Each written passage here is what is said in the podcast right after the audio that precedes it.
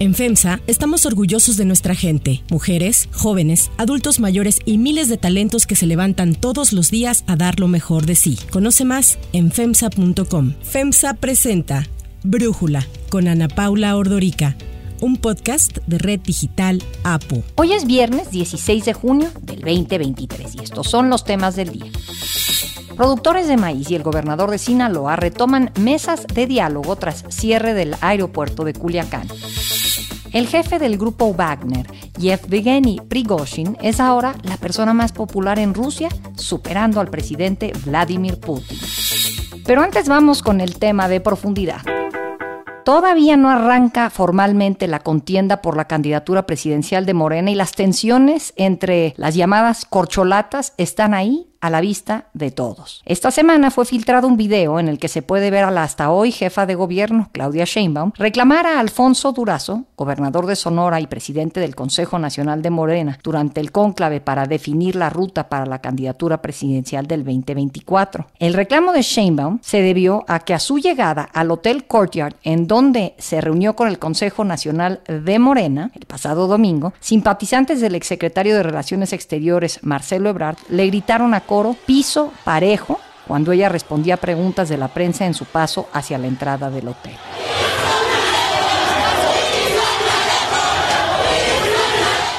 Sheinbaum se molestó porque las denominadas corcholatas habían preacordado llegar sin porra al lugar, algo que ella sí cumplió, pero que no cumplieron ni el ex canciller Ebrard ni el senador con licencia Ricardo Monreal. Así lo explicó el diputado con licencia del PT, Gerardo Fernández Noroña, otro de los aspirantes a la candidatura presidencial, quien observó muy de cerca el reclamo de Sheinbaum a Durazo. Claudia también cumplió el acuerdo, llegó sola y se enfrentó, le tocaron las huestes al parecer de Marcelo. Marcelo y Monreal llevaron gente, llevaron porra, como se dice, literal, y hostilizaron a Claudia a la entrada. Pues está ahí, las notas le gritaron, piso parejo, la hostilizaron. Esto es lo que le reclama a Claudia, a Alfonso Durazo, y claro que está indignada. Y yo francamente creo que con razón. Esta situación ha hecho muy evidente la división entre estos políticos de Morena que buscan la presidencia o la candidatura presidencial. Y suceden a pesar de que López Obrador quiere solo amor y paz entre ellos. Las redes sociales se han llenado de videos apoyando tanto a Marcelo Ebrard como a Claudia Sheinbaum. Es el caso del diputado de Morena, Miguel Torruco Garza, quien subió un video apoyando a la jefa de gobierno y señaló que no se pueden permitir las faltas de respeto en el partido. No hubo ni faltas de respeto entre la doctora Sheinbaum hacia Durazo ni del presidente del Consejo hacia Claudia. Lo que sí hubo fue una falta de palabra de un aspirante al romper el acuerdo y llevar simpatizantes para intentar provocar a Claudia Sheinbaum. En política la palabra es fundamental y en los acuerdos son esenciales. Quien viola los acuerdos no tiene palabra y quien no tiene palabra no tiene convicciones ni mucho menos principios. Si exigen piso parejo, hay que iniciar con el ejemplo. Los dimes y diretes obligaron a Mario Delgado, presidente nacional de Morena, a pedir en conferencia de prensa ayer a las corcholatas y a sus simpatizantes evitar confrontaciones en redes sociales. Quiero aprovechar para hacer un llamado a todos los simpatizantes y adherentes de algunos de los aspirantes que están participando en este proceso interno, a que sigan el ejemplo que nos están dando los aspirantes de respeto, de compañerismo, de actuar de manera ética, de respetar a los demás participantes y de tener una contienda fraterna. Lo digo para que no haya confrontaciones en las redes, para que no haya descalificaciones, porque lejos de ayudar a quien pretenden apoyar, pues les resta credibilidad. Cabe señalar que entre las reglas de participación para la encuesta de Morena se acordó que la contienda entre los aspirantes sería fraterna y cordial, por lo cual se evitarían los debates públicos y polémicas, acciones de desprestigio, descalificación o ataques entre aspirantes. Entre los acuerdos también se indica que no se permitirá el financiamiento de los aspirantes por medio de donaciones. A este respecto, Marcelo Brad propuso que cada aspirante tenga una cuenta bancaria personalizada para financiar sus giras, lo que permitirá, señaló, una mayor supervisión y transparencia de los recursos que cada uno de estos contendientes utilice. Le propusimos al partido que nos dé una cuenta a cada uno de los participantes, que en esa cuenta bancaria los militantes y simpatizantes pongan sus aportaciones, el máximo de aportación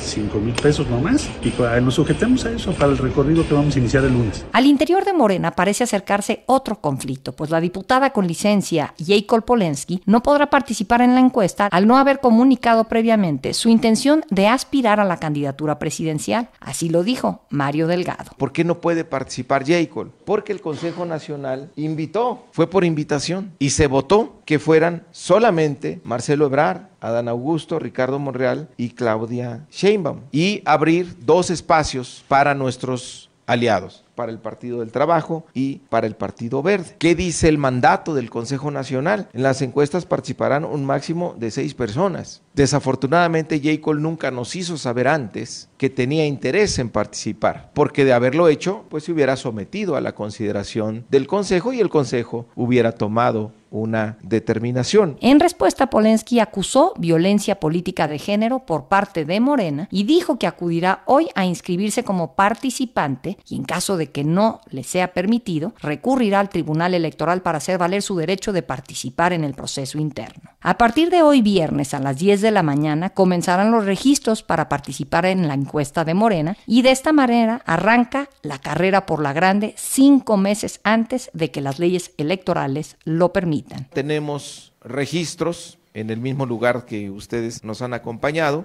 A las 10 de la mañana empezará el senador Manuel Velasco. A las 12 del día, el senador Ricardo Monreal. A las 14 horas, Adán Augusto López Hernández. A las 17 horas, nuestro compañero Gerardo Fernández Noroña. Y estamos esperando la confirmación precisa de la hora de Claudia Sheinbaum. Estimamos que será como a las 7 de la noche. El análisis.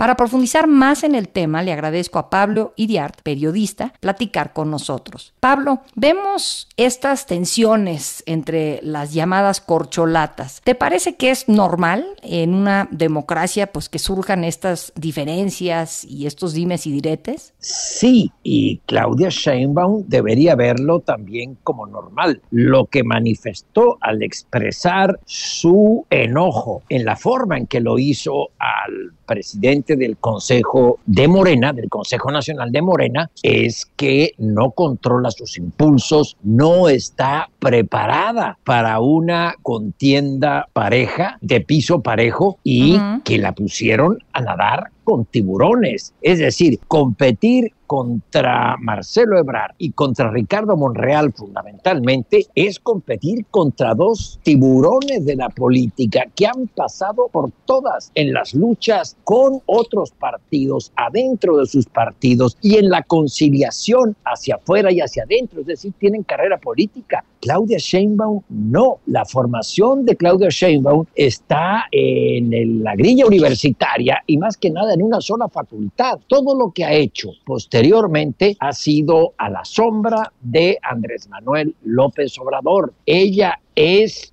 en la medida que Andrés Manuel López Obrador le permite ser o le ha hecho ser. Y esto no es machismo, esto es política. En política ella no tiene experiencia y tanto Ebrard como eh, Monreal son eh, personas que se pueden desenvolver en altos ambientes diplomáticos, en el foro de Davos, Monreal, en el G20, Ebrar, y también saben pelear a cuchilla limpia en un callejón. Claudia Sheinbaum no está preparada para nadar con tiburones. Pero con respecto a tu comentario, lo que mal empieza, mal acaba. Esto es ilegal, esto es ilegal. Y Polemski les puede dar un dolor de cabeza si va al tribunal porque esta contienda es ilegal. Le van a tener que decir, no, esta contienda para elegir un coordinador de defensa de la 4T. Los estatutos de Morena dicen que la candidatura presidencial y a gobernadores son por encuesta. Ella puede exigir, ya quiero la encuesta en, en noviembre cuando es el plazo de ley. Entonces creo que van a acabar mal porque empezaron mal, empezaron con trampas y eh, Claudia Sheinbaum eh, no, no, no, no está preparada para, para nadar sola, no está preparada para nadar sin flotador. El primer día que se echó al agua ya estaba ahogando, tuvo que salir el presidente a decir, oh, bueno, estas cosas son normales y hay que tomarlas a risa, etcétera, etcétera, pero no va a poder salir a defenderla todos los días.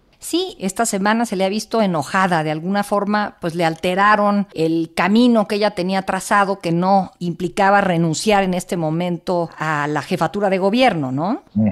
exactamente. Y, en ese sentido tú dices, ella tiene que nadar ahora con tiburones sola. ¿Realmente va a nadar sola? Tú dices, no la puede salir a defender el presidente diario, pero el presidente está metiendo la cuchara hasta adentro, al grado de decir qué va a pasar con el segundo, tercero y cuarto lugar de la encuesta, a pesar de que él ya no sería el que estaría gobernando en ese momento y ya repartió quién va a coordinar en el Senado a los senadores, luego a los diputados, en fin, yo creo que el presidente no la está dejando nadar sola, ¿no? No, no la está dejando nadar sola y creo que es un problema que tienen muchos padres, ya sean padres políticos o padres biológicos, es sobreproteger a los hijos. A Claudia Sheinbaum la sobreprotegió durante la jefatura de gobierno en todo momento. Se le cayó la línea 12, veintitantos muertos y ahí eh, le pidieron que Slim reparara la falla, que pusiera el dinero y tocara a todos, menos a la responsabilidad de la falta de mantenimiento. Se hizo un peritaje, eh, una empresa noruega muy prestigiada, con más de 100 años en el ramo, dijo, fue falta de mantenimiento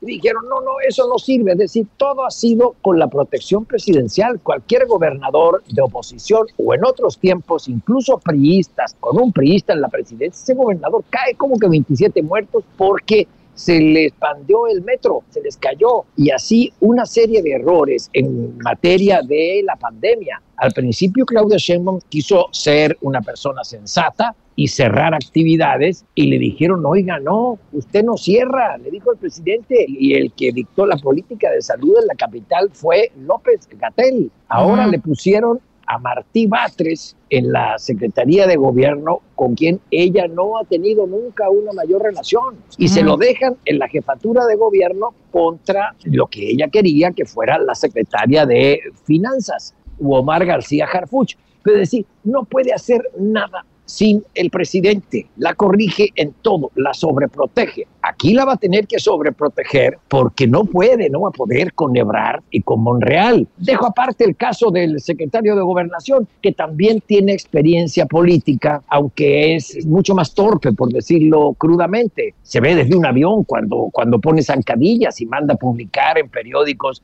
encuestas donde él va en segundo lugar, casi en primero. Es decir, sí no tiene la experiencia ni el colmillo de Ebrard y de Monreal. Entonces, sí, el presidente se va a tener que meter en toda la, la pre-campaña de Claudia Sheinbaum y después en toda la campaña contra quien toque, le toque competir de la oposición o de las oposiciones y después también en el gobierno. Es decir, no creo que se sostenga. Siempre pensé que Claudia Sheinbaum era ella o ella. Ahora lo estoy dudando. No, no, no se va a sostener, Ana Paula. ¿Y cómo explicas esta, de alguna forma, rebeldía de Jacob? Hablas de que esto va a generar un problema para el partido, pero ¿por qué se le sale del huacal, digamos, tanto al presidente del país, a López Obrador, como al presidente de Morena, Mario Delgado, al amenazar con acudir al tribunal? Creo que ella se está rebelando contra Mario Delgado, porque Mario Delgado tampoco es un político, es un plomero de la política. Él se estaba dedicado a otras cosas, las finanzas, eh,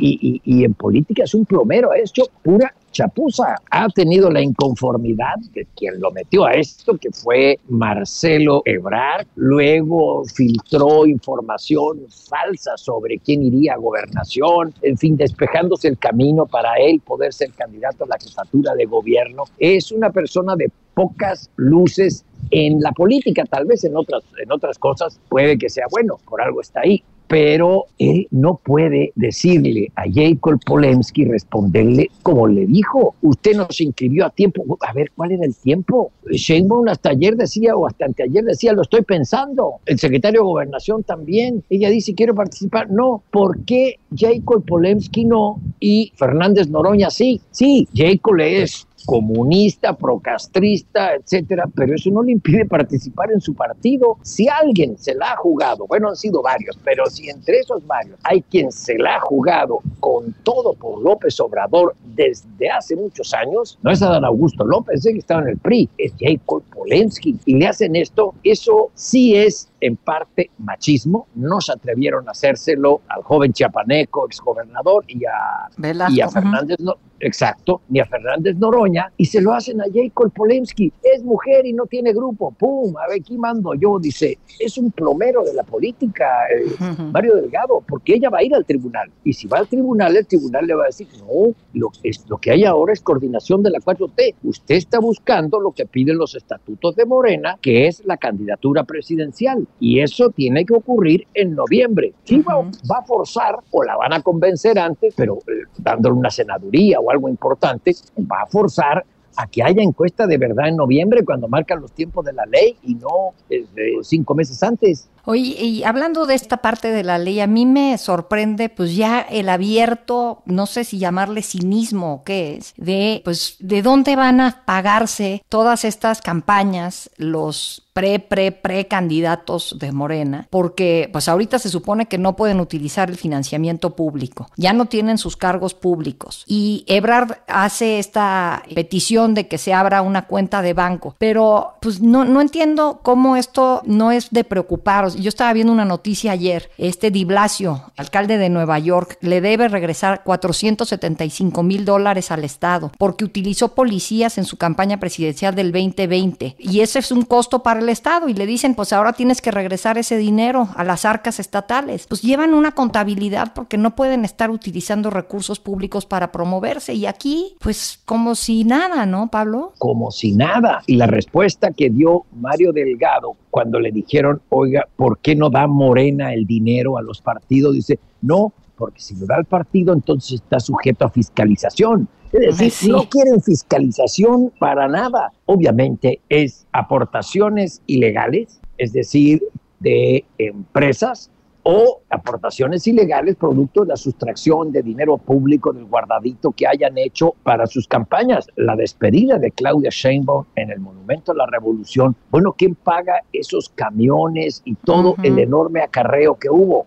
Pues no lo paga de su bolsa. Ella es una empleada pública, eh, un sueldo eh, decoroso, en fin, pero no le, no, no, le alcanza para rentar camiones. Eh, alguien se lo está pagando y a lo mejor somos todos nosotros o a lo mejor es solo un empresario, o a saber. Es la opacidad. Primero es simulación. Simulación de que van a elegir a un coordinador nacional de defensa de la 4T cuando en realidad están eligiendo un candidato presidencial y opacidad al decir no queremos fiscalización, pero vayan a recorrer el país y hagan mítines en todo el país para ganar una encuesta y no vayan a los medios adversarios de la transformación del país, a lo cual solo Claudia Sheinbaum dijo que va a pensar a qué medio va a ir, los demás le dijeron adiós.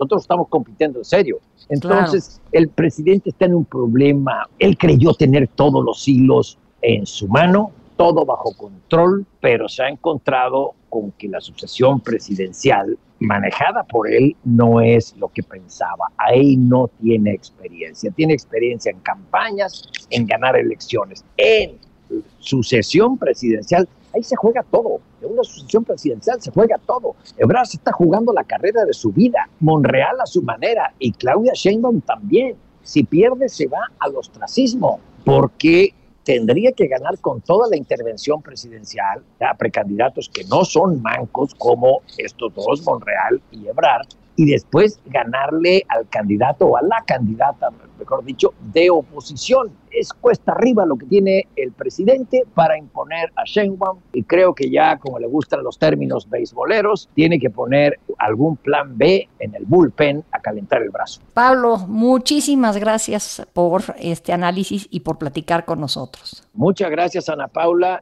Si te gusta escuchar Brújula, te invitamos a que te suscribas en tu aplicación favorita o que descargues la aplicación Apo Digital. Es totalmente gratis y si te suscribes será más fácil para ti escucharnos. Además, nos puedes dejar un comentario o calificar el podcast para que sigamos creciendo y mejorando para ti. Hay otras noticias para tomar en cuenta. 1. Productores de maíz. Tras más de 40 horas de bloqueo, el aeropuerto de Culiacán fue liberado por el grupo de productores de maíz que habían tomado las instalaciones exigiendo la compra de sus productos a precios justos. El gobernador Rubén Rocha retomó las mesas de diálogo con ellos, con los productores de maíz, quienes solicitan que se les garantice la compra de su cosecha de aproximadamente 4 millones de toneladas. Fue justo el gobernador quien el pasado miércoles generó polémica al solicitar a los productores que protestaran contra los que dijo son los verdaderos responsables de que las cosechas se malbaraten. Los llamó a trasladar los plantones y a tomar las instalaciones de empresas como Gruma, Cargill y Minza. Larry Rubin, presidente del American Society of Mexico, lamentó el llamado del gobernador, dijo que era una acción carente de legalidad y una clara incitación al delito. Para Brújula, Rubin nos habla sobre la situación que se vive en Sinaloa y los dichos del gobernador. Los muy desafortunados comentarios que el gobernador de Sinaloa, Rubén Rocha, tuvo esta semana, naturalmente atentando contra el Estado de Derecho, incitando al delito, nos preocupó de sobremanera, por eso en la comunidad americana que me honro en presidir, pues decidimos alzar la voz y eh, afortunadamente el presidente López Obrador coincidió con nosotros que esta no es la vía la que sugería el gobernador de Sinaloa. Con esto, pues nosotros le solicitamos al gobernador muy atentamente que tuviéramos una conversación porque definitivamente el gobernador debe y tiene que entender que el papel que juega la inversión en el país y particularmente en Sinaloa es muy relevante y es muy importante porque es la generadora de empleos bien remunerados y por eso decidimos ser muy contundentes y reiterarle al gobernador que esto es inaceptable y es una irresponsabilidad el hacer comentarios de esta índole. Ante las afectaciones y reclamos que ocasionaron las protestas, el presidente López Obrador aseguró que su gobierno mantiene apoyos a los productores, a quienes se les garantizan precios justos, tanto para maíz como para trigo, sorgo y además que se les entregan de manera gratuita fertilizantes. Aunque rechazó el llamado a la toma de las instalaciones de las empresas, fiel a su estilo y al discurso que suele manejar en este tipo de situaciones, acusó que son los partidos de oposición y los productores de élite los que están detrás de estas protestas. Este movimiento lo están alentando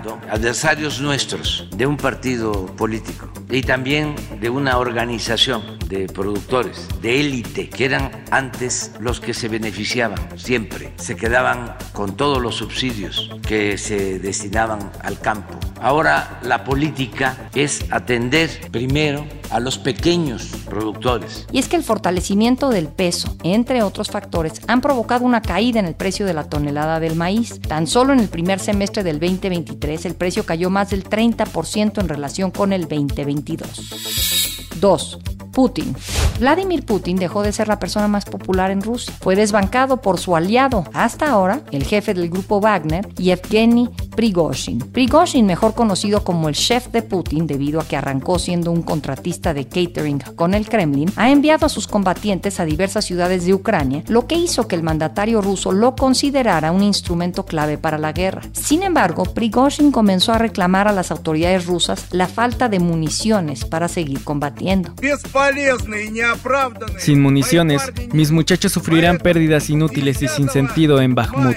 Por lo tanto, a partir del 10 de mayo del 2023, nos retiraremos del asentamiento de Bakhmut. Incluso el jefe del grupo Wagner advirtió de traición al Estado por deserción ante la falta de apoyos a sus elementos para cumplir con sus tareas y salvaguardar sus vidas. Esta semana, en un encuentro con blogueros y corresponsales de guerra, previamente seleccionados por el Kremlin, Putin dio una rara ronda de entrevistas en las que respaldó a su ministro de la Defensa. Dijo que todos los combatientes que ahora trabajan para los grupos de milicias que luchan por Rusia en Ucrania, incluidos al grupo Wagner, deben de firmar contratos para estar bajo las directivas del Ministerio de la Defensa. Para Brújula, Mauricio Meshulam, analista internacional, nos habla sobre este enfrentamiento entre Prigozhin y Putin y cómo su relación de beneficio mutuo podría llegar a su fin. Lo que estamos viendo es que, pues por un lado, Putin necesita enormemente al grupo Wagner y a Prigozhin, por otro lado, no puede permitir que su figura siga creciendo al grado de amenazar a las instituciones. Entonces, lo que podemos ver en Putin es un intento por tratar de conciliar. Lo que ha sucedido en los últimos meses es que estas tensiones cada vez cobran mayor peso y que por tanto estos intentos de Putin por conciliar han sido solo eficaces de manera muy limitada. Se ha discutido mucho que incluso Prigozhin puede estar ingresando a la política próximamente y parece o pareciera que va a ser cada vez más difícil ir limando las asperezas por lo que se puede apreciar en estas declaraciones y en esta serie de conflictos y por tanto para Putin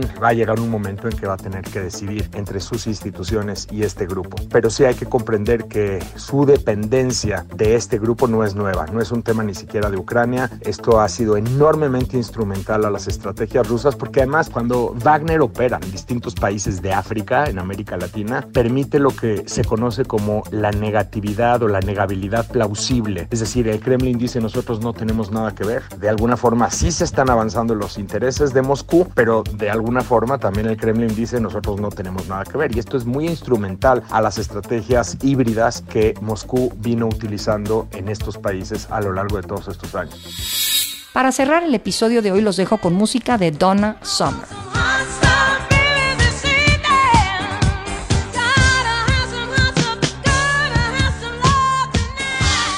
El 16 de junio de 1979, el álbum Bad Girls de Donna Summer alcanzó el número uno en Estados Unidos. Bad Girls es el séptimo álbum de estudio de la cantautora estadounidense, el cual se convirtió en un éxito de ventas y alcanzó el primer lugar de Billboard 200 en Estados Unidos, en donde permaneció por seis semanas. Con éxitos como Hot Stuff, y Bad Girls, es considerado por muchos uno de los mejores álbums de música disco de todos los tiempos.